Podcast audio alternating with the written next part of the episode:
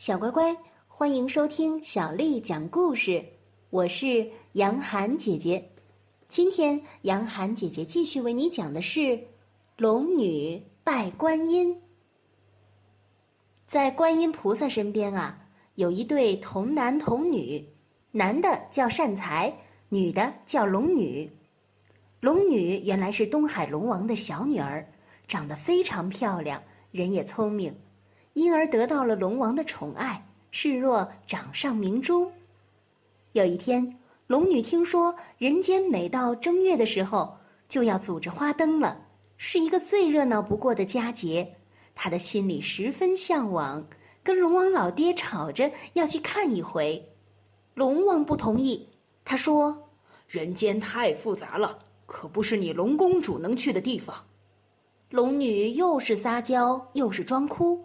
龙王却总是不依不饶。龙女见软的不行，便想：“哼，你不同意我去，我就不能悄悄的去吗？”到了黄昏时分，龙女偷偷的溜出宫门，顺着潮水上了岸，摇身一变，变成了一个渔家少女的模样，来到了海边的一个小镇子。镇子上正在办灯会，到处都是流光溢彩的花灯。关灯的人挤来挤去，煞是热闹。龙女长这么大，还是第一次看到这种盛况，不由得高兴的咧着嘴笑了起来。不一会儿啊，她随着人流被挤到了十字路口，这里呢是灯会的中心区，花灯更富特色，关灯的人也更多。龙女似痴似呆的站在一座灯山前，看出了神。谁知。就在这个时候，不知哪个缺德的人从阁楼上泼下了半杯冷茶，茶水不偏不倚，正好泼在了龙女头上。龙女大吃一惊，心中暗暗叫苦：凡是变成了人形的龙，沾不得半滴水，一沾水就再也保不住人的模样了。龙女焦急万分，她怕自己在大街上现出龙形，那样一来会引起人们的恐慌。而且呢，还会招来风雨，两种可能带来的结果都是非常严重的，人潮人海，一时是惊慌大乱，后果呢也可想而知了。龙女不顾一切的挤出人群，拼命的向海边跑去，想要在变回原形之前回到海里，但是她刚刚跑到海滩上，就已经支撑不住了。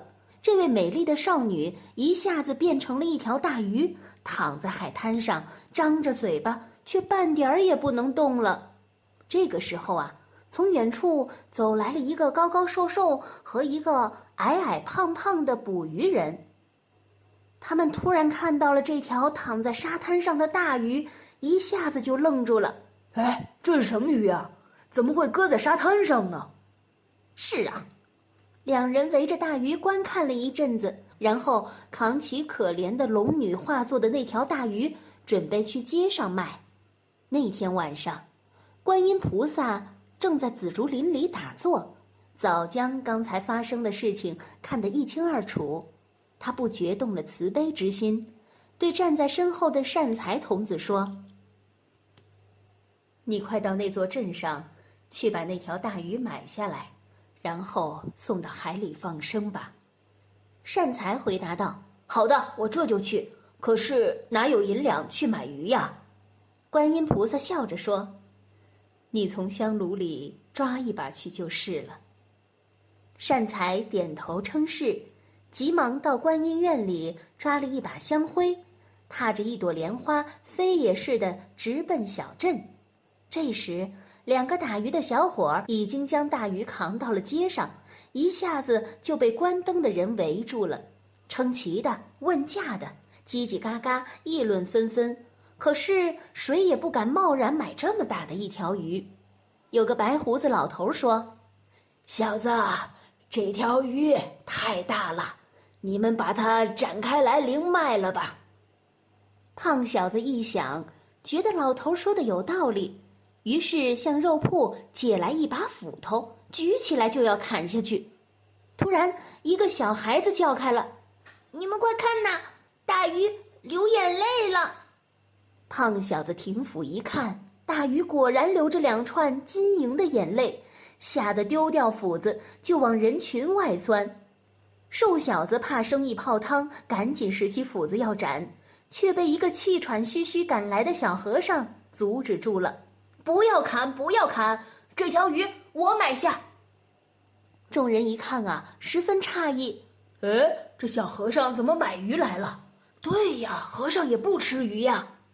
那个白胡子老头哼了一声，翘着山羊胡子说：“哼，和尚买鱼。”怕是要开荤还俗了吧？小和尚见众人冷语讥笑，赶紧说：“阿弥陀佛，我买这条鱼是去放生的。”说着，掏出了一撮碎银，递给了瘦小子，并要他们将鱼扛到海边去。三个人来到海边，小和尚叫他们将大鱼放到海里，那鱼碰到海水，立即打了一个水花。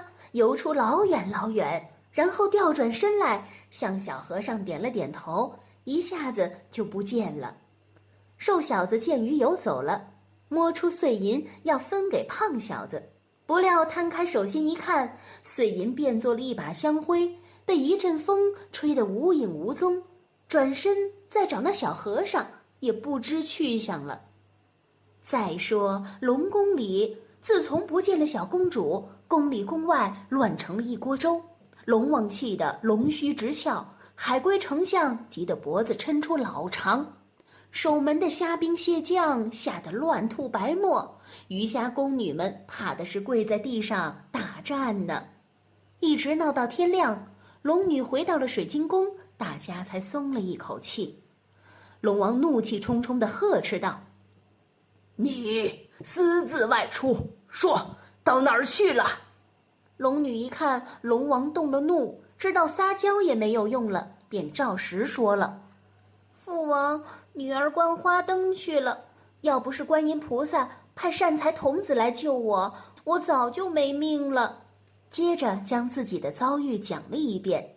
龙王听了，脸上黯然失色。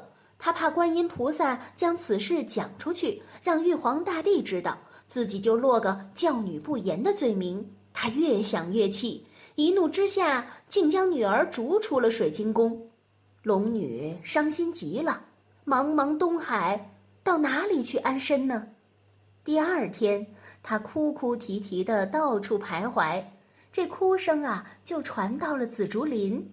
观音菩萨一听就知道是龙女来了，他吩咐善财去接龙女。善财蹦蹦跳跳的来到龙女面前，笑着问道。龙女妹妹，你还记得我这个小和尚吗？龙女连忙擦掉眼泪，红着脸说：“你是善财哥哥，你是我的救命恩人。”说着就要叩拜，善财一把拉住了他：“走，观音菩萨叫我来接你呢。”善财和龙女手拉手走进了紫竹林。龙女一见观音菩萨端坐在莲台上，俯身便拜。观音菩萨很喜欢龙女。让他和善财像兄妹一样住在朝阴洞附近的一个岩洞里，这个岩洞后来被称为善财龙女洞。从此，龙女呀就跟了观音菩萨。可是过了不久之后，龙王反悔了，常常叫龙女回去。不过，龙女依恋着普陀山的风光，再也不愿意回到禁锢她的水晶宫去了。小乖乖。今天的故事就为你讲到这儿了。如果你想听到更多的中文或者是英文的原版故事，欢迎添加小丽的微信公众号“爱读童书妈妈小丽”。接下来的时间，我要为你读的，是唐朝诗人杜甫写的《春望》。《春望》，唐·杜甫。国破山河在。城春草木深，感时花溅泪，恨别鸟惊心。烽火连三月，家书抵万金。白头搔更短，浑欲不胜簪。国破山河在，城春草木深。感时花溅泪，恨别鸟惊心。烽火连三月，家书抵万金。白头搔更短，浑欲不胜簪。